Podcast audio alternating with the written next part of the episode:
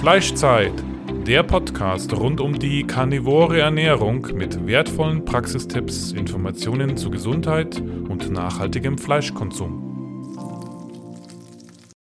Hallo und herzlich willkommen zu einer weiteren Folge des Fleischzeit-Podcasts. Wir haben heute wieder einmal eine Carnivore-Erfolgsgeschichte für euch. Und zwar Jan ist hier bei uns zu Besuch. Jan, hallo, schön, dass du da bist. Hallo. Danke, dass ich da sein darf überhaupt. Ja, klar, wir freuen uns. Genau. Also Jan ist 38 Jahre alt, er ist Vater von zwei Kindern. Er arbeitet als hm, Biologie- und Sportlehrer und betreibt nebenbei noch ähm, Hundecoaching als Hobby.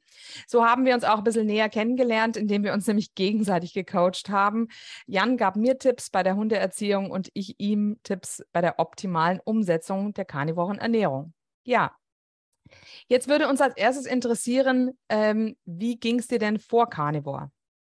Ja, ähm, das ist eine lange Geschichte eigentlich. Ich bin ähm, auf, mit Neurodermitis zur Welt gekommen eigentlich und äh, habe mich dann ja, mehr oder weniger äh, damit zu tun gehabt, ähm, bis ich so in die Pubertät gekommen bin. Dann hat das eigentlich aufgehört, aber ich habe dann auch Asthma gehabt und dann noch heißen nicht, andere Allergien, also so Nahrungsmittelallergien und Pollenallergie und auch Allergie gegen Tierhaare und so, das ist mir alles nicht fremd. Ähm, war aber irgendwie so, dass ich auch nicht so richtig wusste, wo das herkam, beziehungsweise was ich machen kann, damit das aufhört. Ich bin auch den ganz klassischen Weg der, der Schulmedizin gegangen und habe das mehr, ja, mehr so Management betrieben, ne? um das Ganze irgendwie zu deckeln. Und das ist dann erst im, eigentlich so zum Studium und dann auch im Referendariat wurde das dann irgendwann so schlimm, auch mit der Neurodermitis wieder, dass ich dann irgendwie also andere Wege versucht habe zu finden und diese Korrelation zwischen Stress und mh, hm, gesundheitlichen Problemen, die wurde mir dann irgendwie immer bewusster. Und dann irgendwann kam das auch so, dass ich den, äh, ja, diese Korrelation zwischen Ernährung und Gesundheit dann irgendwann so ein bisschen erkannt habe. Und bevor ich ähm, Carnivore mich ernährt habe, habe ich mich schon auf jeden Fall super bewusst ernährt. Ähm, total wenig Kohlenhydrate. Ich habe, äh, weiß nicht, schon seit äh, Jahren kein Brot oder keine Brötchen mehr gegessen, also wirklich wenig Getreide, fast gar kein Getreide eigentlich. Auch instinktiv, glaube ich, wenig Gemüse und wenig Rohkost. Aber mir ging es da immer noch nicht so richtig gut. Also ich hatte immer vor allen Dingen im Winter ähm, echt Hautprobleme und dann auch Neurodermitis-Probleme ähm, und eben auch Asthma manchmal und habe das dann äh, versucht so ein bisschen zu steuern, auch indem ich mehr oder weniger trainiert habe, aber auch halt eben über Medikamente. So. Das ist so ein bisschen ähm, ja, grob zusammengefasst, wie es mir halt vor der karnivoren Ernährung gegangen ist. Mhm. Was waren das für Medikamente, die du da eingenommen hast? Ja, ganz normal. Also diese Cortison ähm, oder lungenerweiternde Asthma-Sprays, aber nur bei Bedarf eigentlich. Teilweise auch cortisonhaltige Asthma-Sprays, aber wirklich bei Bedarf. Ich habe es im Winter vielleicht die letzten, ja, die letzten Jahr, zwei Jahrzehnte vielleicht im Winter, dass wir das fünf, sechs Mal genommen haben.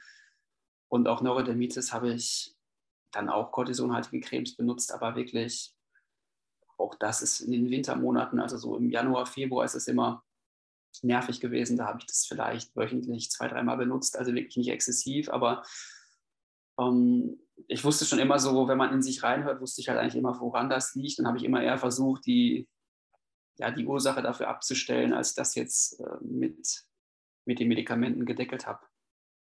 Mhm. Ja. Mhm.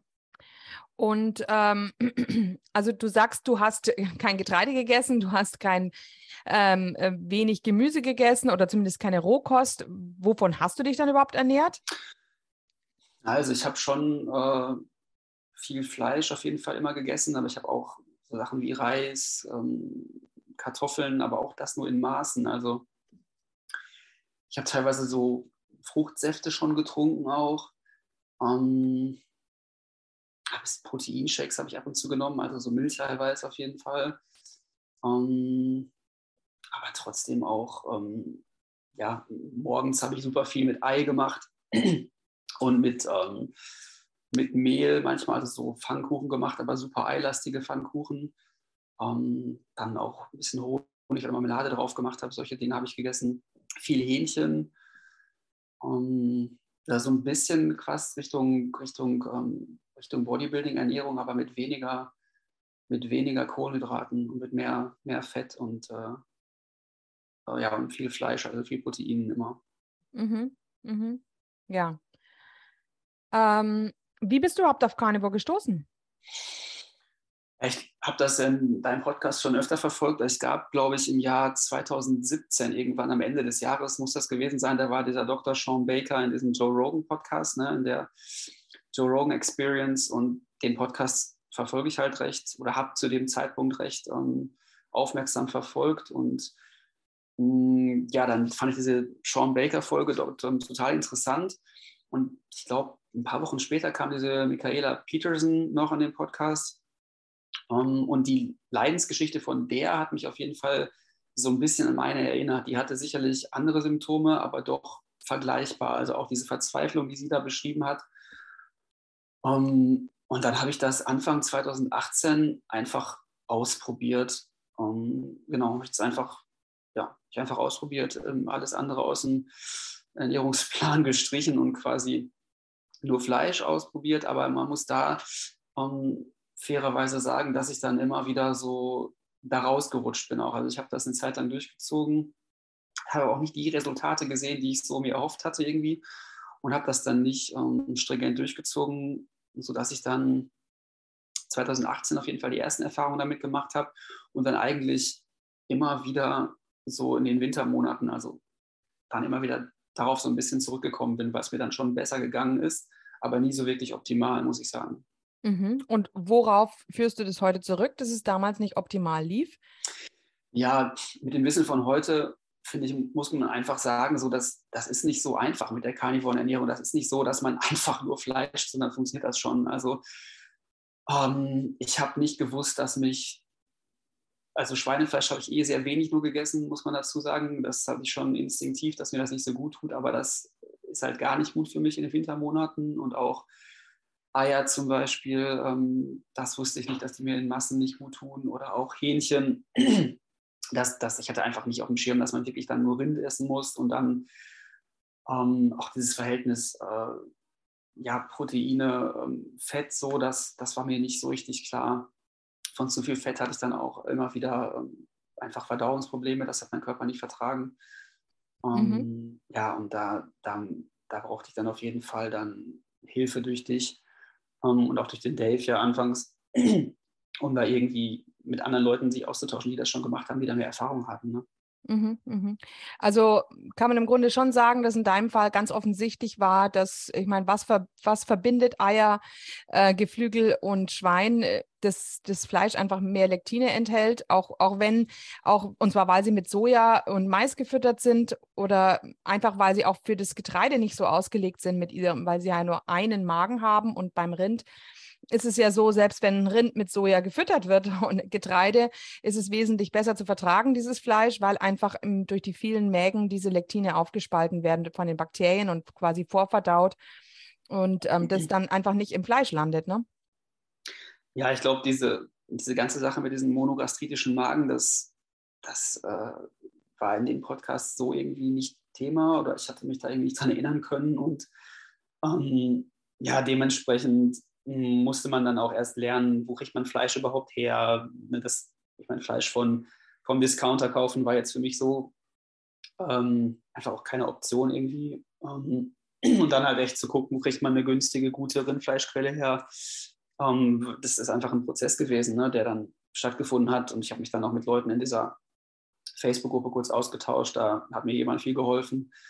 Ähm, und dann habe ich jetzt eben den äh, lokalen Metzger da aufgetan, ähm, der, der, die Person da bei Facebook hat mir dann irgendwie geschrieben, der Metzger muss ein guter Freund von dir werden und das habe ich dann irgendwie hingekriegt. Also ich äh, kann da jetzt hinkommen und mir das Fleisch da abholen. Das ist äh, ja irgendwie ohne viel Transportwege aus Weidehaltung, also alles äh, unkompliziert für mich auch das zu machen und vor allen Dingen auch preislich erschwinglich halt. Ne?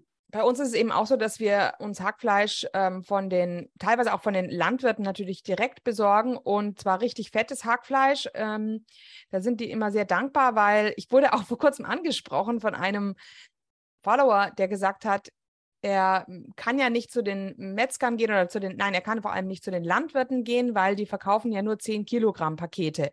Und äh, das ist ja alles nur mageres Fleisch. Und dann habe ich zu ihm gesagt, ja, aber überleg dir mal, was dann alles übrig bleibt.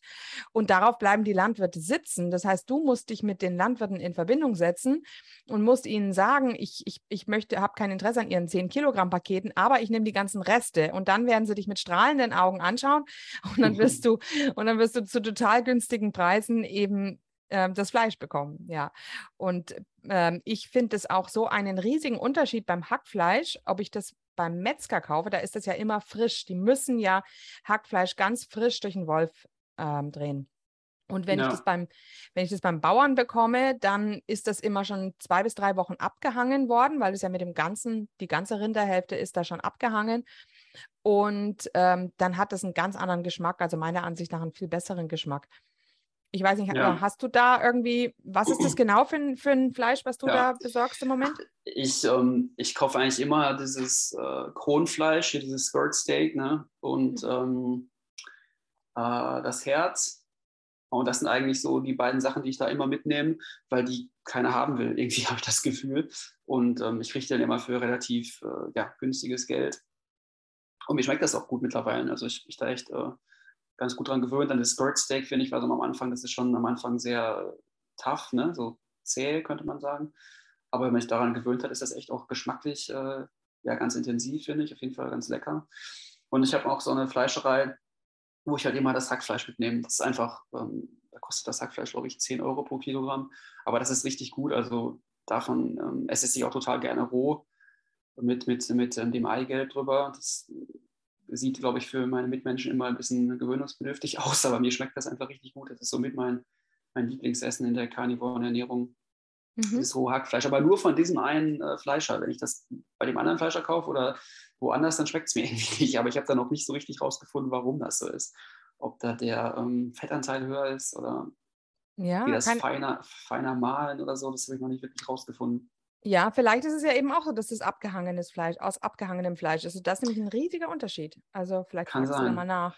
Ja, das wäre ja. interessant. Das ist auf jeden Fall auch, äh, wenn man das berät, also wenn ich esse es halt roh, wenn ich das frisch habe, aber dann traue ich mich irgendwie nicht mehr. Wenn das schon äh, einen Tag im Kühlschrank gelegen hat oder zwei, äh, denke ich manchmal, wenn man das brät, dann tritt da auch einfach wenig Flüssigkeit aus und es schmeckt dann irgendwie immer noch, äh, also hat auch eine andere Konsistenz, kommt mir so vor. Aber ich frage mal nach, das ist auf jeden Fall interessant. Mhm. Und ähm, frierst du dann auch schon immer, also kaufst du größere Mengen und frierst es dann ein? Ja, also ich kaufe eigentlich einmal die Woche ähm, Fleisch, weil die bei dem Metzger halt immer einmal die Woche schlachten und dann fahre ich am nächsten Morgen dahin und hole das ab und dann ähm, ja, habe ich die ganze restliche Woche eigentlich mit dem Einkauf nichts mehr zu tun. So ein paar, ein paar Eier nehme ich manchmal mit. Wir haben da so einen Bauernhof, der eben ähm, Eier von freilaufenden Hühnern da verkauft. Ähm, und da nehme ich welche mit, aber ansonsten, klar, kümmere ich mich um den Einkauf auch nur einmal wöchentlich, ja. Mhm, mhm. Ah, ja. Ich schneide sofort klein, also in so, in so Portionen, so 500 Gramm Portionen und friere die dann ein. Also, das, äh ja. Welche Mengen isst du dann am Tag? Ja, das war ja, das war ja so eine Herausforderung auch ähm, in dem, mit dem Coaching, was wir miteinander gemacht haben. Also wir haben, glaube ich, angefangen mit 400 Gramm ne, fettes Fleisch pro Tag, zweimal, also insgesamt 800 Gramm. Oh, das war einfach zu wenig, hatte ich das Gefühl. Also ich habe irgendwie immer weiter abgenommen, ähm, was ja nicht mein Ziel ist, abzunehmen. Also ich bin jetzt bei einer Größe von 1,79, wog ich so um die 80 Kilo. Und ich habe dann echt, ähm, bin immer weiter in die 70er gerutscht und das ist mir eigentlich zu wenig. Und dann mhm. habe ich äh, ja angefangen, das zu erhöhen auf, auf 500 Gramm. Um, ähm, und ich würde sogar fast, also ich wiege das jetzt nicht mehr alles ab, ich würde sogar fast sagen, dass ich mehr esse. Also um, ähm, ich esse auch Eier dabei jetzt im Sommer. Im mhm. Sommer bin ich eh unempfindlicher und da ähm, achte ich eigentlich auf die Menge nicht mehr so. Da gucke ich nur, ob es mir gut geht oder nicht quasi. Und da kann ich, da esse ich bestimmt, ähm, ja, da esse ich schon, also manchmal esse ich auch eine Mahlzeit komplett nur Eier und manchmal esse ich dann eine Mahlzeit halt eben nur Fleisch. Aber so, wenn ich die Eier weglassen würde, käme ich bestimmt auf über ein Kilo Fleisch am Tag. Ja, das glaube ich schon. Mhm, mh. Du Ohne machst aber auch irgendwie zu. Ja, Du machst aber auch wahnsinnig viel Sport, ne? Tu mal deinen, deinen, deinen Alltag ähm, beschreiben. Ja, das, also das, das ist wahnsinnig viel Sport ist im Vergleich zu, ähm, zu früher ist es, glaube ich, weniger Sport, aber ich gehe schon mit den Hunden so äh, laufen recht viel. Ähm, ich mache ab und zu immer noch Krafttraining, versuche mit den Schülern zu trainieren. Also unter der Woche äh, war das jetzt in dem letzten Schuljahr so, dass ich mich zweimal morgens mit den Schülern getroffen habe. Ähm, wir immer vor der Schule haben wir so eine Stunde Sport gemacht und das ist dann schon relativ anstrengend, wenn dann diese 18-jährigen Jungs und Mädels da ähm, mit mir auf dem Sportplatz sind und Läufe machen oder so, dann ähm, muss ich da schon gucken, dass ich da mithalten kann. Mhm. Bin ich danach schon immer platt. Oder wir mhm. gehen halt in die Halle morgens und machen da irgendwie so, so Body-Workouts. Um, ja, und da ähm, ist mein Tag, glaube ich, dann schon noch relativ voll mit Bewegung. Um, und ich war auch schon immer so ein, so ein Typ Hardgainer, ne? sagt man ja so im, im Sport-Bodybuilding-Bereich. Also mir fällt es immer sehr schwer gefallen, Masse aufzubauen. Mhm. Und ich bin auch von, von, von Natur aus eher so ein Ausdauertyp. Also ich, ich kann das einfach ganz gut. Um, und da, um, ja, habe ich einfach äh, das Gefühl, dass ich dann sehr schnell abnehme, wenn ich dem Körper dann nicht äh, die nötigen Nährstoffe gebe. So, ja. Mhm. Ja, ja. Ja, ja, interessant. Und was hast du dann jetzt eigentlich wirklich für Besserungen äh, erfahren? Also ist, ist, ist wirklich komplett gar nichts mehr da von der Neurodermitis oder ist es sehr viel leichter geworden? Wie ist es mit dem Asthma? Und vielleicht ja. auch sonst die, die ganze Performance wäre interessant. Also ich muss, ähm, ich muss dazu sagen, so dass ähm, Neurodermitis im Sommer für mich eigentlich nie eine Rolle gespielt hat, äh, auch vorher nicht, äh, muss ich fairerweise sagen. Dafür aber so ähm, äh, die ganze Geschichte mit der Pollenallergie, die war in den, also die Vor-Carnivore-Zeit auf jeden Fall teilweise unerträglich. Ähm, das war richtig nervig, weil meine Nase dann so von innen so blutet und krustet. Also nicht so wie bei anderen Leuten, glaube ich, die viel eine laufende Nase haben, sondern bei mir ähm, wurde zweimal in der Nase operiert, weil ich jetzt die Polypen entfernt bekommen habe. In, ähm, vor, vor ja, Anfang 20 war ich da. Und das ist immer noch so Nachwirkung der OP, glaube ich, dass meine Nasenschleimhäute irgendwie nicht so richtig laufen können, sage ich jetzt mal. So wurde mir das auf jeden Fall damals erklärt und äh, dementsprechend krustet meine Nase dann und fängt an zu bluten und so. Das ist richtig unangenehm, richtig nervig. Und da muss ich echt sagen, habe ich die gar keine Probleme, wenn ich ähm, durch die Ernährung. Also das, das, da schließt, erschließt, sich, erschließt sich mir schon so, eine, so ein Zusammenhang, dass das deutlich besser geworden ist.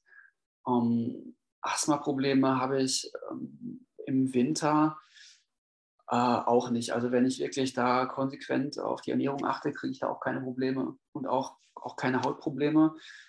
Ähm, wenn ich Fehler mache, dann kriege ich schon Hautprobleme. Dann merke ich das aber sofort. Also das ist wirklich so, wenn ich zum Beispiel im Winter ähm, mit Milcheiweiß oder auch mit äh, Schweinefleisch ist auch ein richtig guter Indikator. Wenn ich da zum Beispiel in, in den Wintermonaten mit Schweinefleisch in Kontakt komme, dann merke ich das nicht äh, irgendwie zeitversetzt, sondern merke ich es echt quasi das letzte Stückchen Fleisch runtergeschluckt und dann zack, kriege ich sofort äh, ähm, Hautausschlag im Gesicht. Oder bei Eiern verhält sich das auch so. Ähm, aber da ist immer so abhängig, glaube ich, auch, wie viel ich davon esse. Und äh, das merkt man kolossal, wo die Eier herkommen. Mhm. Ähm, und auch bei dem Schweinefleisch muss ich auch sagen, mein, mein Schwiegervater ist Jäger und wenn ich da das, äh, oder mein Schwager, der ist auch Jäger, wenn ich da das äh, Wildschwein esse, habe ich keine Probleme. Aber wenn ich äh, Fleisch aus der industriellen Tierhaltung esse, äh, dann, dann kriege ich da sofort eine Rückmeldung.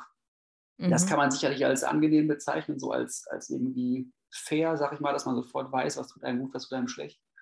Aber das ähm, fand ich am Anfang der Carnivore-Ernährung auf einmal super frustrierend, weil man echt dachte, so jetzt hat man sich, äh, man schränkt sich ja super krass ein, auch gesellschaftlich. Ähm, wenn man dann irgendwie hier bei den, bei den Schwiegereltern zum Beispiel in den Ferien gehen wir die manchmal besuchen oder meine Eltern auch. Und die geben sich dann voll viel Mühe und besorgen dann irgendwie extra für einen, was weiß ich, Bratwürstchen oder oder sonst was, weil sie meinen, dass das, weil ich ja keine Brötchen esse dann morgens, dann besorgen die mir da irgendein Stück Fleisch, was natürlich super nett ist auch. Und dann ähm, isst man das natürlich, ne, so. Und dann äh, kriegt mhm. man sofort eine Rückmeldung. Das fand ich am Anfang echt so ein bisschen, boah, äh, mega frustrierend. Ja. Ja. Das äh, muss man einfach wissen. Also man muss sich da wirklich seinen eigenen Körper, glaube ich, kennen und sich da mit sich selbst beschäftigen und ganz viel in sich selber reinhören. Das ist, glaube ich, für Leute, die auch, das hat mir mal ein Arzt gesagt, die Leute, die viel Sport treiben, glaube ich, nicht so ganz einfach. Man glaubt ja, dass das irgendwie um, ähm, für die schon so, so machbar ist, in sich reinzuhören. Aber gerade so das Thema Schmerzen und Unwohlsein fühlen, da haben ja Sportler die Tendenz, das so bewusst wegzudrücken. Ne? Ich meine, wenn man, wenn man jedes Mal wirklich äh, Muskelkater ernst nimmt oder was weiß ich, jedes Zipperlein ernst nimmt, dann macht, er, macht man ja halt keinen Sport mehr. Also ich kenne das aus meinen 20ern, hatte ich immer irgendwas und hat das auch nie wirklich ernst genommen. Ähm, ich glaube, so geht es vielen Sportlern. Das muss man erst also lernen, seinen Körper da wirklich ernst zu nehmen und die Bedürfnisse da, glaube ich, äh, ja, ernst zu nehmen und dann einfach dementsprechend Sachen anzupassen. Ne? Mhm, ja. Wie sieht es mit deiner Leistungsfähigkeit aus? Mhm. Das ist auch so ein bisschen schwierig zu beurteilen, weil ich so richtig keine Leistungsambition irgendwie habe. Ne? Ich gehe dann den Hunden joggen und das hat dann für mich irgendwie so ein äh, Ausgleich. Ja, ich mache manchmal so Intervalltraining, aber ich gucke jetzt nicht immer auf die Uhr. Ähm, ich würde schon, schon sagen, dass ich auf jeden Fall, ähm, also so ich habe so ein bisschen Probleme mit so Patellaspitzensyndrom, ist dieses, dieses Jumpers Knee. Ähm, das ist deutlich besser, wenn ich, ähm, ja, wenn ich durch die Carnivore Ernährung ist es wirklich viel besser geworden, so Entzündungsprozesse in den Gelenken. Dementsprechend ist man dann auch ähm, natürlich leistungsfähiger, schmerzfreier unterwegs. Dieses ganz tief in Ketose sein, das ist mir schwer gefallen. Also da muss ich schon sagen, hatte ich das Gefühl, dass das nicht äh, so rund läuft bei so sowohl bei den, bei den Ausdauersachen, also immer dann, wenn es in den, ähm, in den anaeroben Bereich geht, habe ich das Gefühl, jetzt wird es irgendwie schwierig. Ja. Oder auch beim Krafttraining so. Und da ja. muss ich sagen, tut mir so, tut mir einfach Honig gut. Also ich habe selber Bienen gehabt, bis ich also Anfang 30 war. Um, und ähm, mein Onkel hat die halt immer noch. Und da ähm, habe ich halt einfach Zugang zu gutem Honig so, den ich aber auch ganz bewusst weggelassen habe, ganz lange auch. Und erst durch dich habe ich so langsam wieder angefangen, den einzuschleichen und habe da eigentlich ein gutes Gefühl mit. Ähm, muss ich sagen, dass mir das dann irgendwie doch leichter fällt. Also ich habe mhm. nicht mehr diese Angst vor Kohlenhydraten, also vor sowas wie, wie Zucker äh, im Honig zum Beispiel. Da habe ich nicht mehr so viel Bedenken wie früher und ich habe auch nicht das Gefühl, dass mir das irgendwie, dass mich das irgendwie negativ beeinflusst. So. Mhm. Auch eher mhm. im Gegenteil, eher eine positive, ähm, positiven Eindruck von. Ja. ja. Ja, ja, ist ja grundsätzlich so, wenn man äh, Kraftsport auch betreibt oder eben, wie du sagst, anaerober Bereich, also für so Sprints, ähm, ist es ja einfach gut, wenn die Glykogenspeicher dann ähm, gefüllt sind und da ist natürlich der Honig eine gute Möglichkeit. Ähm, nimmst du noch was anderes außer Honig, also irgendwelche Obstsäfte vielleicht oder sowas? Oder? Also es ist jetzt erst durch diese, ich weiß nicht, der, der, der, Dave, der macht ja jetzt gerade bei Instagram recht viel so Obsternährung und auch der Joe Rogan zum Beispiel hat da durch den Paul Saladino, glaube ich, auch seine Ernährung angepasst und eben Carnivore plus äh, Früchte. Das muss man dazu sagen, Obst weiß ich, dass mir das in Massen nicht gut tut. Das ist, ist jetzt keine neue Erkenntnis, das weiß ich schon lange. Ähm, das ist auch abhängig immer so ein bisschen, was für ein Obst das ist und dann wie viel. Um, ähm, also ich mache Obst, ja. Ich mache so ein Beerenobst, ne, so ganz klassisch Blaubeeren, Himbeeren, da habe ich keine Probleme mit. Vertrage ich ganz gut. Um, ähm, dann sind die natürlich nicht so zuckerhaltig. Um, ähm, ich versuche das mit Honig zu machen. Ich habe jetzt schon mal versucht, so ein bisschen mich an Banane ranzutasten. Das ist auch okay, aber wie gut das mir wirklich tut, ist halt erst im Winter, finde ich immer so, die äh, kriegt man dann die Rückmeldung, wie gut ich damit klarkomme. In den Sommermonaten verzeiht mein Körper einfach sehr viel, da kriege ich nicht so eine deutliche Rückmeldung. Aber ich bin mhm. da Obst skeptisch. Also muss ich echt sagen, wenn ich versuche, das häufig dann auch zu erhitzen, so ich rate das dann irgendwie mit, das Gefühl, dass mir das dann besser tut.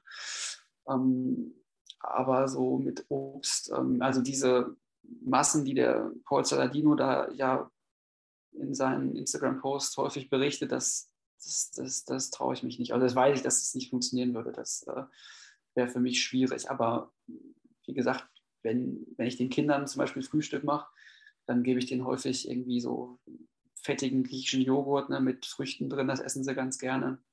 Und wenn davon irgendwas übrig bleibt, dann esse ich die Früchte halt so. Und das, da habe ich echt einen ganz guten Eindruck von, ja, muss ich sagen. Mhm. Mhm. Ich Aber da auch, auch wie immer vorsichtig und die Masse macht da eben, äh, also die Menge macht dann das Gift da. Ne?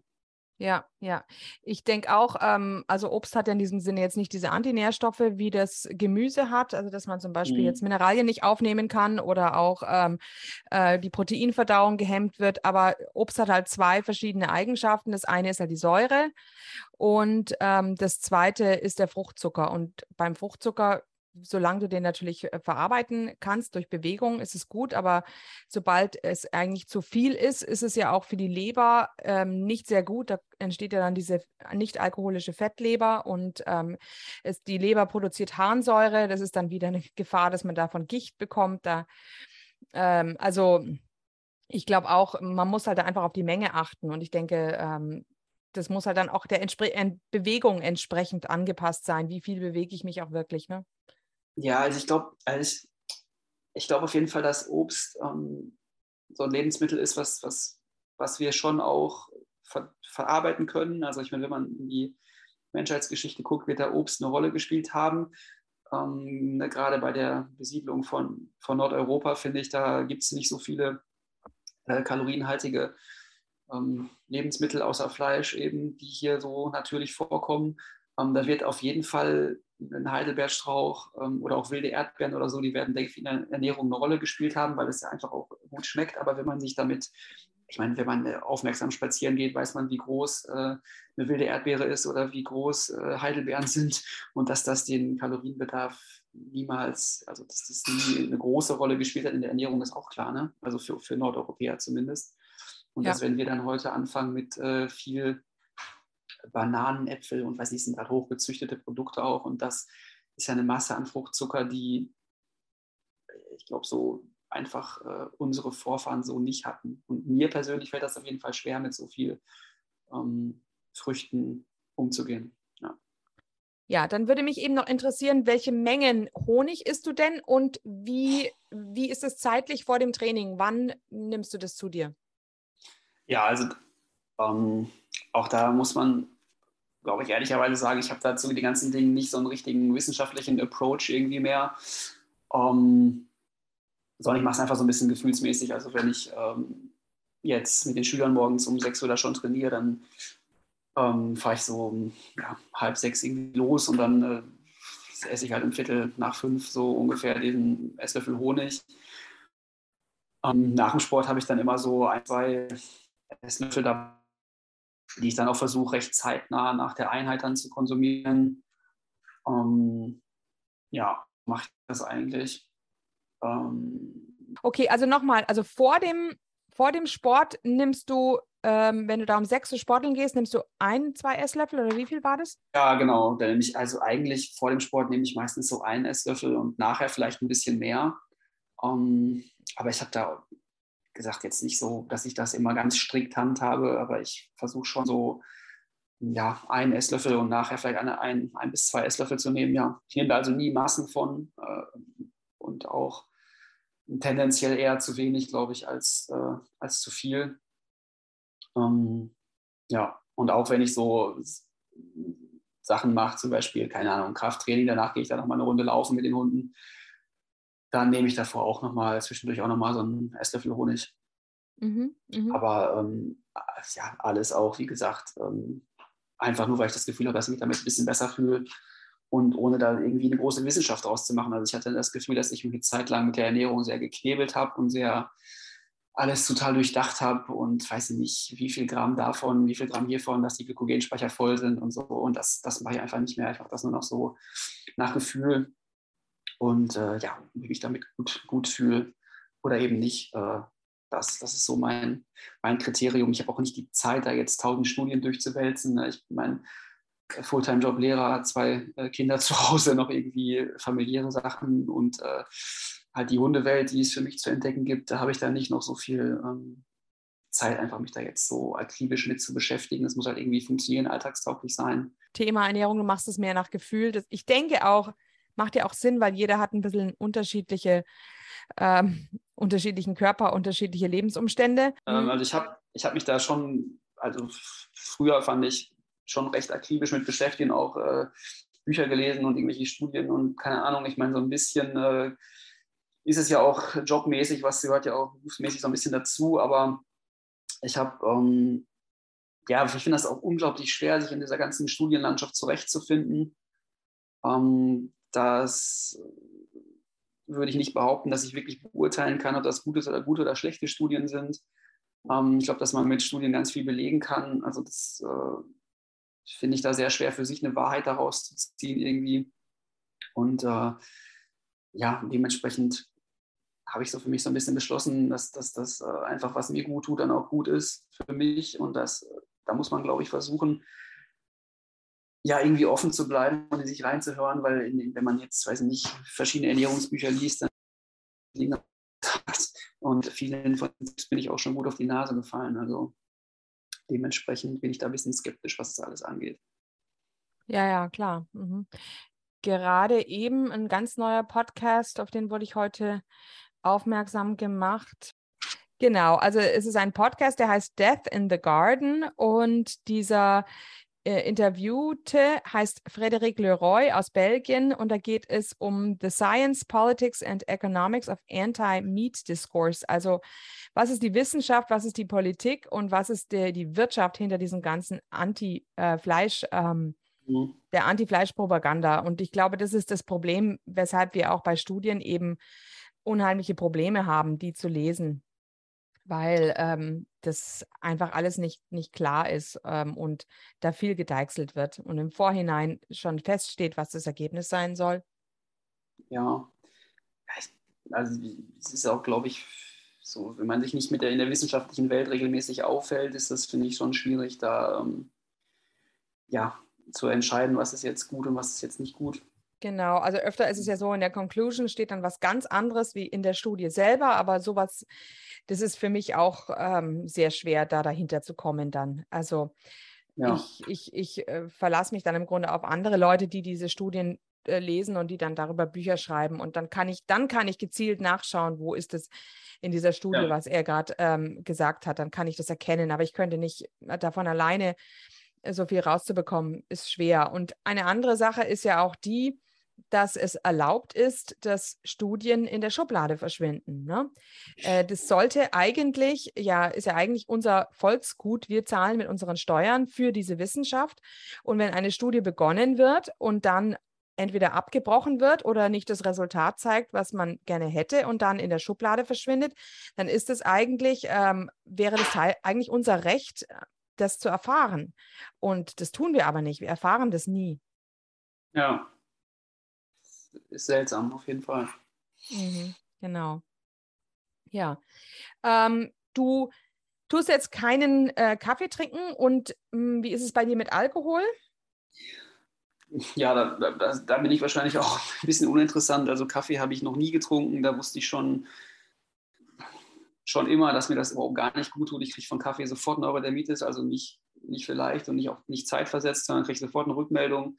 Ab, abgesehen davon, dass ich den Geschmack auch einfach nicht gut finde. Ich glaube, das ist auch so ein, so ein Geschmack, wo man sich irgendwie dran gewöhnen muss. Und das habe ich irgendwie auch nie wirklich versucht. Ähm, ähm, obwohl in meiner Familie eigentlich alle Kaffee getrunken haben, als ich aufgewachsen bin, aber ich habe das irgendwie nie konsumiert.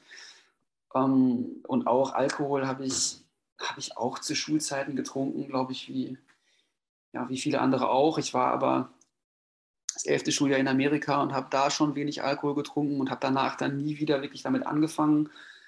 Um, und wenn ich Alkohol getrunken habe, habe ich da auch früher immer sehr schnell Neurodermitis gekriegt und auch so eine ganz verstopfte Nase. Also das war für mich immer gar nicht gut. Also dementsprechend habe ich fast nie Alkohol getrunken. Jetzt ist das so, dass ich manchmal ähm, mit dem Schwiegervater mal Alkohol trinke, aber wirklich wenig und äh, nicht viel. Also ich kann mich nicht erinnern, dass ich das letzte Mal, letzte Mal irgendwie angetrunken war. Ist, glaube ich, schon, schon Jahrzehnte her, würde ich jetzt behaupten. Vielleicht zu meiner eigenen Schulzeit irgendwie. Also ich mhm. bin da ähm, schon instinktiv, habe ich da immer so einen Bogen drum gemacht, muss ich sagen, weil mir das einfach körperlich ähm, gar nicht gut getan hat. Also gerade so hautmäßig. Am, ja. am nächsten Tag vor allen Dingen, ja. ja. Und das, das war es für mich irgendwie nie so richtig wert. Also ich bin dann immer gerne Auto gefahren, wenn wir irgendwie feiern gegangen sind. Ähm, und da hat auch mein, mein Freundeskreis hat da total Verständnis für. Das ist für die total normal mittlerweile schon.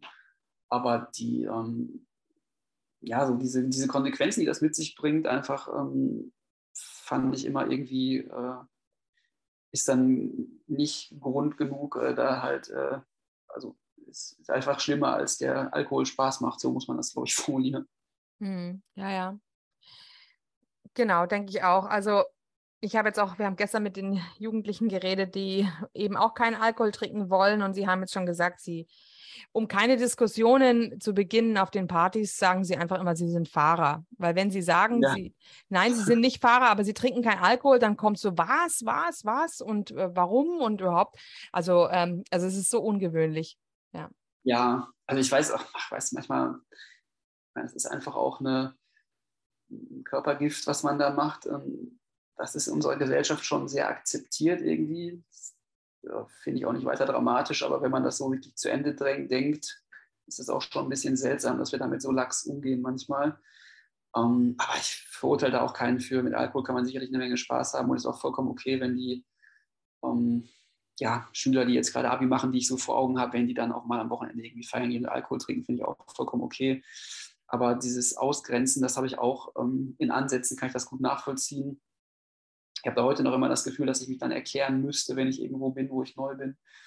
Um, ähm, und da kann ich schon verstehen, dass man das irgendwie als nervig oder unangenehm äh, so mitbekommt. Vor allen Dingen, weil jetzt ja gerade in der, in der Schule auch diese äh, Gleichberechtigung und das ganze MeToo-Movement und so schon sehr auf die, äh, ja, auf Toleranz so irgendwie abzielt, aber Thema Alkohol ist dann manchmal schwierig. Ne? Ja, ja, ja, ja, ja. Naja.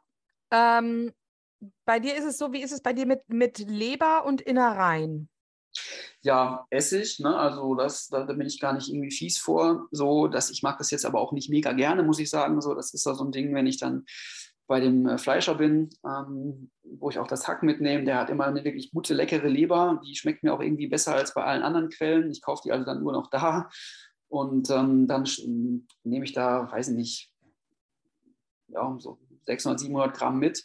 Und dann schneide ich immer so 100 Gramm ähm, Stücke da so grob zusammen. Ich wiege das aber nicht mehr ab. Ich mache das so, wenn man das ein paar Mal abgewogen hat, dann habe ich immer das Gefühl, ich weiß jetzt ungefähr, wie groß so ein Stück Leber sein muss friere das dann auch ein und esse die dann roh. Also ich taue die wirklich auf und esse die dann auch roh mit Salz und ähm, esse die einfach auf. Die schmeckt mir, also die ersten drei, vier Bissen finde ich ganz okay.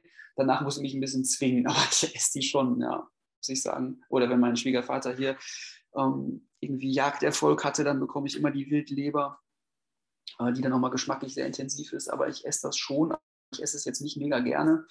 Und ich versuche das dann immer so ein bisschen hinter mich zu bringen, muss ich irgendwie sagen, wenn ich ehrlich bin. Ja, ähm, ja, ja, ich meine, machst du dann jeden Tag 100 Gramm? Ja, es gibt Tage, da mache ich das. Also wenn ich Leber habe, dann mache ich das schon. Ähm, aber ich mache das vielleicht, weiß ich jetzt nicht, ein paar Mal die Woche. Ich mache es jetzt nicht akribisch jeden Tag, aber es gibt so, so Wochen, wo ich das schon jeden Tag habe, wenn die, wenn die denn da ist halt. Ne? Und ich die dann versuche ich die schon ähm, zu konsumieren, weil ich das Gefühl habe, einfach, ich kriege da gar keine Immunreaktion drauf. Also ich vertrage es einfach sehr gut. Ne? Das ist, ähm, ich das morgens esse, fühle ich mich total gesättigt und bin danach satt und habe da keine ähm, negative Reaktion, auch wenn es mir jetzt nicht so mega gut schmeckt. Also das Verhältnis zu Essen hat sich ja durch diese Erkrankung eh so ein bisschen gewandelt, dass man halt Dinge isst, die einem gut tun. Und für mich persönlich hat dieses Guttun äh, ist vielleicht immer nicht, nicht immer damit gekoppelt, dass es auch sehr gut schmecken muss, so man das so formulieren kann. Deswegen ist das vielleicht für mich gewesen, weil meine rohe Leber zu konsumieren, da äh, halten einen schon viele für sehr besonders, sag ich mal, ne, im Umfeld.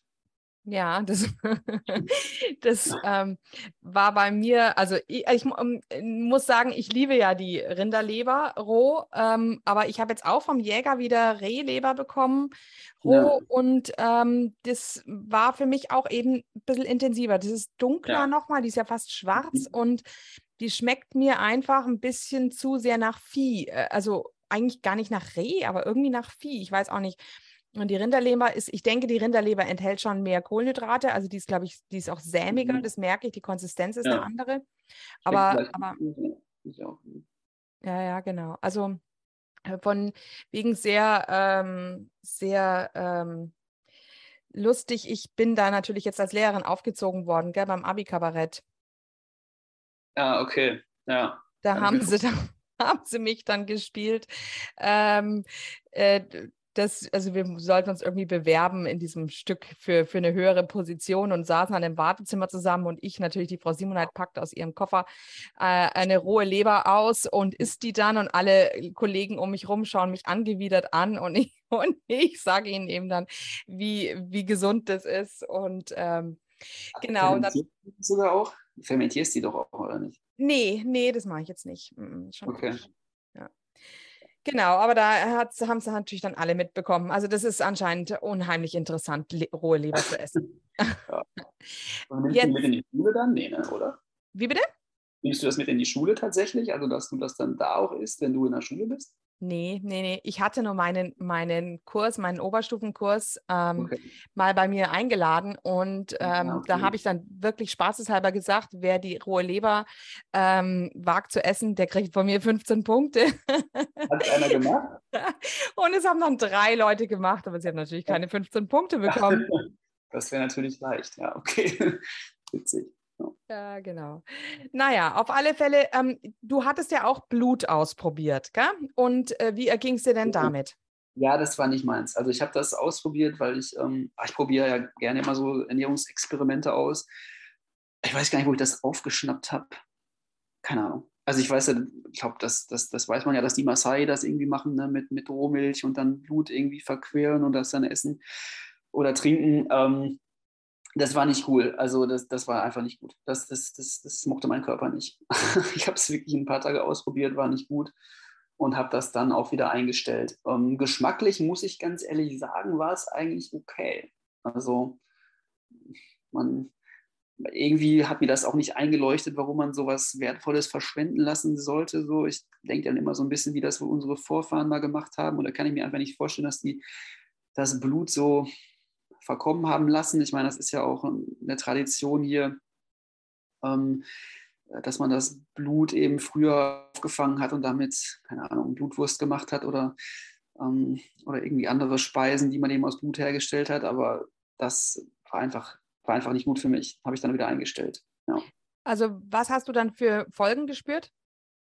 Ähm, ja, mein, also das, das ist einfach, mein Verdauungstrakt hat das nicht verwertet, ohne da jetzt ins Detail zu gehen, weil das einfach, äh, es ist quasi so durchgelaufen. Das war nicht, war nicht cool, also nicht ja. gut. Ja, also ich denke, ähm, das ist etwas, was, was immer wieder passiert. Also mh, hm, zum einen ist es so, was ich jetzt von einem Raw Carnivore, der bei uns war, ähm, mitbekommen habe, der tut wirklich nur im Grunde in die Milch einen Esslöffel Blut oder zwei Esslöffel Blut. Mehr tut er gar nicht rein. Also schon mal ja. relativ wenig.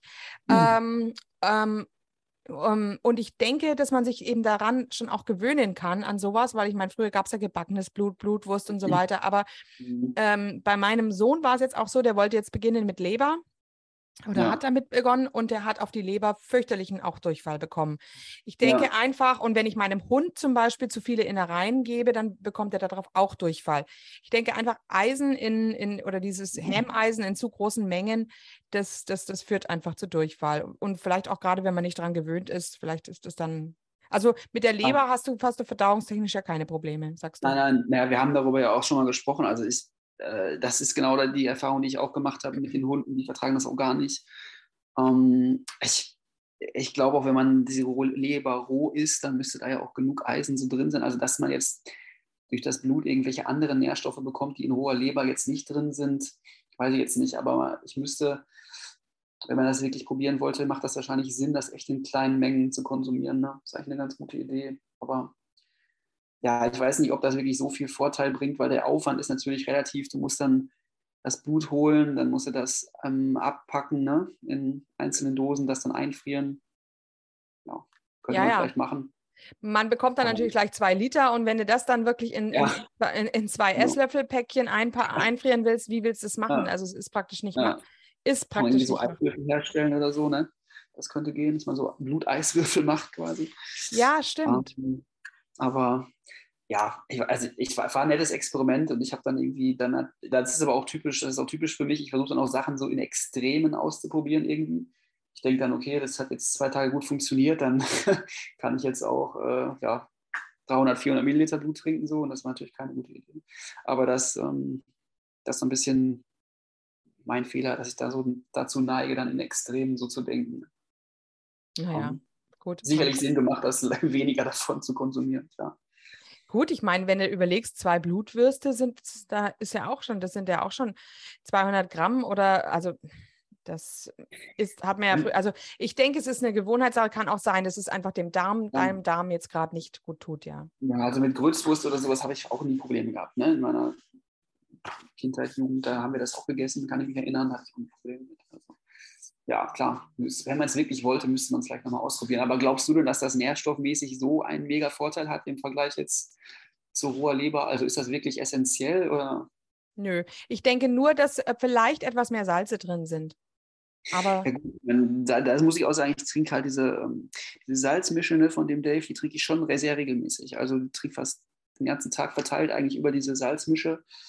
Ähm, und da habe ich auch einen super Eindruck von. Deswegen glaube ich immer, dass ich bei Salzen eigentlich jetzt nicht unbedingt das noch mit Blut dann aufstocken müsste. Ja. Ja, mhm. genau. Das habe ich aber auch früher nicht so vertragen, die Salzmische. Haben wir auch schon mal drüber gesprochen, glaube ich. Ne? Hatte ich immer den Eindruck, dass ich da, aber mittlerweile vertrage ich das echt richtig gut und ähm, ja, trinke das auch regelmäßig. Mhm. Mhm. Ich habe das sogar Ja, ja. früher in Sport-LK empfohlen. Die hatten immer Krämpfe so irgendwie. Und dann habe ich gesagt, ihr könnt das mal ausprobieren. Und seitdem die das nehmen, haben die auch keine Krämpfe mehr. Also ganz, ähm, scheint denen auch zu helfen auf jeden Fall. Ja, ja, ja, toll. Mhm, mhm, das ist gut. Nee, ich denke auch, mal, vielleicht, also da muss man immer ein bisschen eben wegen dieser Salze ein bisschen vorsichtig sein. Vielleicht sind auch die Salze die Ursache für diesen Durchfall und nicht das Eisen. Kann auch sein. Ja, löblich. Und dass es eben auch eine Gewohnheitssache ist. Jetzt haben wir über eine Sache noch nicht gesprochen, und zwar Milchprodukte.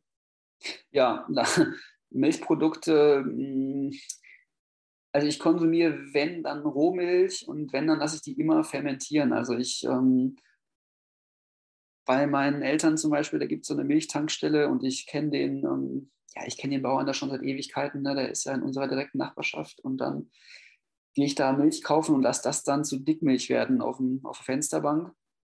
Und diese Dickmilch, die esse ich dann bei meinen Eltern immer so mit ähm, Zimt und Honig. Und da habe ich, also ich würde jetzt lügen, wenn ich sage, ich habe da gar keine Probleme mit. Aber es schmeckt mir einfach gut. Es hat auch irgendwie so ein bisschen was von Heimatgefühl, würde ich jetzt sagen. Ähm, und dann esse ich das schon, aber ich vertrage das im Sommer richtig gut, da merke ich gar nichts. In den Wintermonaten habe ich schon das Gefühl, dass ich mir dann, ähm, ja, muss ich mich halt manchmal sehr häufig räuspern, habe ich das Gefühl. Ich verschleime dann einfach hinten so im, im, im, im, Halsbereich, ich weiß nicht, das, das kenne ich von, von früher noch. Aber Milch muss ich immer aufpassen. Also Milcheiweiß an sich, da, da kam ich eine Zeit lang gar nicht mit klar. Da war ich, da hatte ich mal so einen anaphylaktischen Schock wegen Milcheiweiß. Also das war echt nicht lustig. Ähm, so richtig Proteinshakes und so konsumiere ich gar nicht mehr, weil ich dieses isolierte Milcheiweiß vertrage ich einfach nicht. Also das, da reagiert mein Körper einfach extrem drauf. Um, aber so Sachen, Quarkspeisen und so, das geht im Sommer schon, aber ich esse das nicht in Massen, muss ich ehrlich sagen. So Dickmilch esse ich gerne, ja, aber nicht, nicht regelmäßig. Muss, man, muss ich vorsichtig sein. Also da muss man ehrlich sagen, so, dass ähm, ich esse das total gerne. Sicherlich, äh, habe ich auch letztens mal gelesen, ist das irgendwie so ein, dass da so was so Opiat-ähnliche Stoffe drin sind, die vielleicht so ein bisschen abhängig machen. So, ja, das mag sein. Ähm, aber ich esse das nicht, nicht häufig und wenn dann immer nur bewusst dosiert und bin aber dann bereit, mit den Konsequenzen auch zu leben. Also so Käse zum Beispiel esse ich auch gerne, aber auch da, wenn es in den Wintermonaten wirklich drauf ankommt und äh, dann muss ich auf Käse und Milchprodukte konsequent verzichten. Das ist so, ja. Mhm, mhm. Ja, ich habe auch nicht auch da wieder. Ich habe manchmal das Gefühl, dass die so mir irgendwie gut tun. Also ich habe das schon das Gefühl, dass es mir im Sommer, wenn ich die esse, vielleicht ein Zacken manchmal besser geht, so vom, ähm, vom Bauch her auch. So mein Verdauungstrakt mag das dann, glaube ich, ganz gerne. Also ich habe schon den Eindruck, dass da irgendwas drin ist, was unser Körper gerne hätte, so Kalzium oder sowas liegt, aber mh, in Massen tut es mir halt nicht gut, ja, muss man sagen. Und wenn dann auch immer das natürliche Produkt, also die, die, die Rohmilch schmeckt einfach auch viel besser mit dem höheren Fettanteil, ne? Mhm. Das muss man einfach schon sagen. Aber Rohmilch, also so ohne dass die irgendwie so dickmilch geworden ist, konsumiere ich das eigentlich nicht. Ich habe es so eine Zeit lang als Kefir fermentiert, also mit diesen Kefirknollen. Ähm, aber auch da, da kriege ich auch äh, immer eine, eine, ähm, eine Autoimmunreaktion, die dann aber nach einer Zeit auch wieder verschwindet. Ne? Es ist nicht so, dass das irgendwie nachhaltig ist. Ähm, in den Sommermonaten. Im Winter ist das anders. Da habe ich dann schon Neurodermitis und Hautprobleme. Ja. Mhm. Mhm. Mhm. Ja. Also da kann ich nur so sagen, mit Milchprodukten wäre ich immer vorsichtig und ist auch immer, wenn ich irgendwie, ich weiß nicht, wie dir das geht, aber manchmal sieht man dann ja Schüler zum Beispiel, die richtig Hautprobleme haben, Neurodermitis ohne Ende. Um, ähm, und dann hat man, also ist bei mir dann immer so, dass ich natürlich sofort dann irgendwie denke, boah, du musst auf jeden Fall deine Ernährung achten. Und dann würde ich denen immer raten, hör auf, Milchprodukte zu konsumieren. Wäre immer mein, mein, einer meiner Tipps, die ich natürlich dann nie, nie von mir gebe, ungefragt schon mal gar nicht. Aber das äh, ist immer so, was in meinem Kopf dann so eine Rolle spielt, denke ich immer, boah, ich würde dir gerne helfen, würde dir gerne irgendwie da Tipps geben, wie das für mich funktioniert hat, aber ich tue es dann halt nicht. Nee, nee, nee. Bist du wahrscheinlich auch so mir, machen. Ja, das ist bei mir dasselbe auch. Es blutet mir ja. dann immer das Herz. Ähm, ich ja. hab, hatte jetzt eben eine zehnte Klasse, die von sich aus ähm, zwei, also einmal haben sie gesagt, sie hatten jetzt gerade einen Vortrag darüber, wie gut vegan ist und mhm. ähm, das das Einzige ist, was die Umwelt rettet. Und sie hätten jetzt einfach gerne mal von mir eine Gegenmeinung gehört. Und dann habe ich gesagt, okay, also wenn es, wenn alle damit einverstanden sind, mache ich euch jetzt hier einen Vortrag. Und habe das mhm. dann nochmal gemacht. Und jetzt in der allerletzten Stunde vor den Ferien haben sie dann auch gefragt, ob ich noch mal ein bisschen was über Ernährung ähm, erzählen kann. Und die sind dann auch offen. Und nur wenn die Zuhörer offen sind, macht es ja auch Sinn. Also wenn sie von sich aus danach fragen, ne? Ja. Aber, aber andersrum ähm, ähm, führt es sogar äh, dann eher nur zu, zu eher, dass sie dann eben, ja, dich ja dann nicht respektieren, sondern dann sagen, oh, die will uns die ganze Zeit was aufdrängen oder so. Also das ja, genau. Ja, kann ich total verstehen. Also das ist, Ernährung ist so persönlich und so individuell. Und das, das, das ist einfach da total schwierig, da irgendwie einzugreifen. Ähm, es ist ja schon so ein Eingriff in die Privatsphäre irgendwie. Und da ähm, bin ich auch immer super vorsichtig. Es ist immer schwierig, wenn einer so direkt fragt. Ne? Das, das habe ich auch gehabt. Ich hatte jetzt äh, die letzten zwei Jahre so ein Ernährungsseminarfach sogar in der, in der Oberstufe. Da haben wir uns nur mit Ernährung beschäftigt. Mhm. Ähm, und da haben dann die Schüler auch verschiedene Studien vorgestellt, verschiedene ja, Dokumentationen. Irgendwie haben wir uns angeguckt, unter anderem eben auch diese Game Changer-Dokumentation. Und da sind die Schüler dann aber auch selber darauf gekommen, wenn man das googelt, gibt es eben sehr viele kritische Stimmen und dass die Kritik da durchaus berechtigt ist, auch an solchen Dokumentationen. Mhm. Aber weiß nicht, wenn da behauptet wird, irgendwie, dass vegane Ernährung gut für den Muskelaufbau ist, weil alle äh, Stiere viel Muskulatur haben, ja, die aber gar nicht auf den Magen-Darm-Trakt eingehen, dass der ganz anders aufgebaut ist als unserer und so, dann, dann wird es einfach, finde ich, wirklich schwierig. Und ähm, hat das schon was von Propaganda, finde ich irgendwie. Und da, ähm, das fand ich eigentlich ganz, das sind schon so Sachen, wo die Schüler auch selber drauf kommen und das selber erkennen, finde ich. Aber es ist natürlich schwierig, dann auch da, finde ich als Lehrer dann immer seine eigene Meinung so in der Welt zu halten, ist dann manchmal nicht so ganz einfach, ne? aber ähm, ja, gehört halt zu dem Job dazu. Ja, ja, genau, genau. Das denke ich auch, dass das sehr schwer ist. Also das, ja. Aber mhm. du als Biologielehrer bist da ja ähm, auch der richtige Ansprechpartner für Ernährung. Das, ja, ich glaub, ähm, klar, ich glaube da manchmal immer, dass die Schüler immer so denken, Sport Bio, der muss das auf jeden Fall alles kennen und sich da gut auskennen. Und ich weiß ja auf meiner, gut, meiner selben Reise da irgendwie, meiner eigenen Reise, wie schwer das ist, sich in dieser Welt da zurechtzufinden. Und ich glaube, dass das für, für 18-jährige Schüler noch einen Tacken schwerer sein muss. Ähm, da muss man echt seinen eigenen Weg finden. Und ich beantworte da auch schon Fragen. Also wenn einer fragt, wie ich mich ernähre und was ich machen würde, worauf ich achten, worauf ich bei mir achte, dann antworte ich schon. Aber ähm, gerade, ich glaube, gerade für, für, für, für die ähm, ja, für, die, für, viele Jungs spielt es einfach auch eine Riesenrolle, bereit zu sein und ins Fitnessstudio zu gehen und viel Muskulatur zu haben. Das, das ist für die einfach super wichtig. Ne? Und da, da spielt halt eben das Internet und auch ähm, sozialen Medien eine Riesenrolle.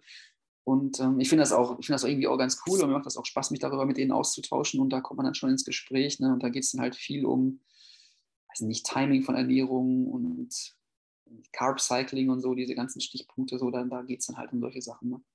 Mhm, mh. Wir haben ja weniger, weiß ich meine, so bei 18-jährigen fitten äh, Teilnehmer, äh, TeilnehmerInnen des Sport-LKs, so, da geht es ja weniger um äh, Autoimmunerkrankungen. Das haben ja viele von denen nicht. Ne? Da geht es halt wirklich darum, äh, dass die, dass die halt sportlich äh, gute Leistung bringen und eben Masse aufbauen oder sowas. Äh, die, die denken, glaube ich, äh, häufig nicht äh, darüber nach, ob die dann irgendwie kognitiv fitter wären oder weniger Hautprobleme haben. Das, ähm, spielt, glaube ich, für viele nicht so eine Rolle. Da muss man, glaube ich, schon einen recht hohen Leidensdruck haben, um sich damit anders zu beschäftigen. So. Mhm, mhm. Ja, also was ich Ihnen, ja, was ich Ihnen jetzt noch für einen Ratschlag gegeben hatte, war also wegen anaboler ähm, da ging es um anabole Ernährung und habe ich Ihnen eben auch gesagt, also Sie kennen wohl diese anabole Diät, dass man also unter der Woche Ketum isst und am Wochenende dann, dann reinhaut. Und ja. ich habe Sie davor gewarnt, weil ich gesagt habe, das kann wirklich zu Essstörungen führen. Ich habe von so vielen Bodybuildern jetzt in Podcasts gehört, dass sie danach äh, wirklich einfach essgestört waren. Ja, total. Also ich glaube, dass das ist schon ähm, immer so ein ganz, finde ich auch ein ganz schwieriges, heikles Thema. Das, ich weiß nicht, wie dir das geht, aber ich habe äh, mit dem Thema Essstörungen auch schon so häufig konfrontiert worden, irgendwie in den letzten Jahren. Und wenn man auch mit Kollegen spricht, die schon älter dabei, länger dabei sind, also ältere Kollegen. Ich bin jetzt, glaube ich, zehn Jahre Lehrer und da gibt es natürlich Kollegen, die schon viel mehr Dekaden äh, in der Schule sind, die sagen auch, dass diese Problematiken halt mehr werden, ne? dass diese um, ähm, ja, diese Essstörungen einfach immer mehr kommen und dass man damit durchaus eben konfrontiert wird. Da finde ich dann auch immer sehr schwierig, wenn man das dann noch alles so, so extrem thematisiert ne? und das dann noch mehr aufwertet. Und das ist sicherlich auch Internet und sozialen Medien halt, ne? wo das immer wieder propagiert wird und dann Kalorien zählen und so. Das ist, glaube ich, für Menschen, die da eh ein bisschen labiler sind, schwierig, ne? Muss man sagen. Mm, mm, also, ja, ja, ja. Das ist, glaube ich, schon so. Also. Ja, na gut. Was würdest du denn unseren Zuhörern mit auf den Weg geben wollen? Das ist auch immer, ja, definitiv, äh, wenn man äh, Probleme hat mit diesen Autoimmunsachen, ähm, einen eigenen Weg finden, definitiv äh, sich beraten lassen, sich Hilfe holen, wenn man verzweifelt ist, um, ich bin damit auch, fand ich immer ganz gut gefahren, Sachen auszuprobieren. Und wenn das nicht gut war, einfach sofort ganz ehrlich zu sich sein, das rauszuschmeißen, nicht frustriert zu sein, um, weiter zu gucken. Um, ich bin immer damit gut gefahren mit dieser ähm, ja, strikten Elimination von Nahrungsmitteln, ne? also nur Rindfleisch, gucken, wie es an dein geht. Dann gucken, ob man irgendwie andere Sachen hinzunimmt, wie bei mir waren das dann Eier oder so. Um, solche Dinge. Aber ich glaube, ganz wichtig ist da echt in sich selbst reinzuhören. Aber das sagen, glaube ich, voll viele Leute, die in deinem Podcast sind. Ne? Das kann ich nur bestätigen. Also sich selbst in mhm. sich reinhören um, und einfach da seinen eigenen Weg finden. Oh, ja, und vor allen Dingen auch nicht irgendwie versuchen, da dogmatisch zu werden, ne? sondern immer irgendwie offen zu sein und nicht irgendwie ähm, also ich bin da immer interessiert an, an Wahrheitsfindung, so an, an meinem Körper und nicht äh, an irgendwelchen dogmatischen Dingen. So. Und das finde ich auch ganz wichtig. Da bin ich in diese Falle bin ich auf jeden Fall auch reingetappt. Wie alle anderen auch. Ne? Habe ich auch vegan probiert und ähm, vegetarisch probiert. Und ja, das sind, glaube ich, die klassischen Fehler, die man so macht. Mhm, mhm. Ja, ja. Genau. Gut, okay, ja, also du, das war ein großer Rundumschlag und ich glaube, das war sehr, sehr interessant, eben gerade auch mal wieder einen Sportler zu hören.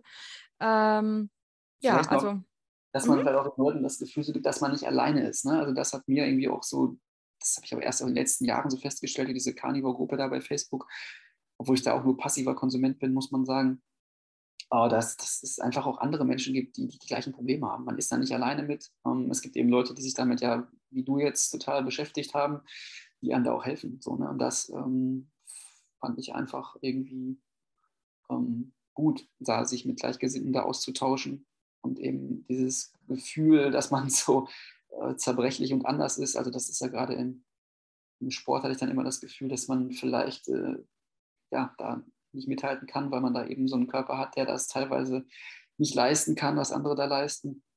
Fand ich schon mal sehr frustrierend und dann festzustellen, dass man eben nicht der Einzige ist, gibt dann schon ein gutes Gefühl. So. Mhm. Ja. Ja, schön, okay, genau. Also vielen Dank und ähm, Ja, ich habe zu danken. Ja, okay. Also dann vielen Dank und dir noch ja, schöne Ferien. Lang habt ihr nicht mehr, aber ähm, zwei Wochen habt ihr noch. Ne? Wir, bei uns hat's, ist gerade das losgegangen. Bisschen länger. Ich bin in Niedersachsen. Wir haben jetzt noch äh, äh, bis äh, Ende August fast. Also wir haben noch ein ganz, schön, ganz schönes Stück. Ah ja, okay, okay. Mhm. Gut, okay, also tschüss. Ja, viele Grüße, tschüss. Und hier unser Haftungsausschluss. Alle Inhalte im Podcast werden von uns mit größter Sorgfalt recherchiert und publiziert. Dennoch übernehmen wir keine Haftung für die Richtigkeit, Vollständigkeit oder Aktualität der Informationen. Sie stellen unsere persönliche, subjektive Meinung dar und ersetzen auch keine medizinische Diagnose oder ärztliche Beratung. Dasselbe gilt für unsere Gäste. Konsultieren Sie bei Fragen oder Beschwerden immer Ihren behandelnden Arzt.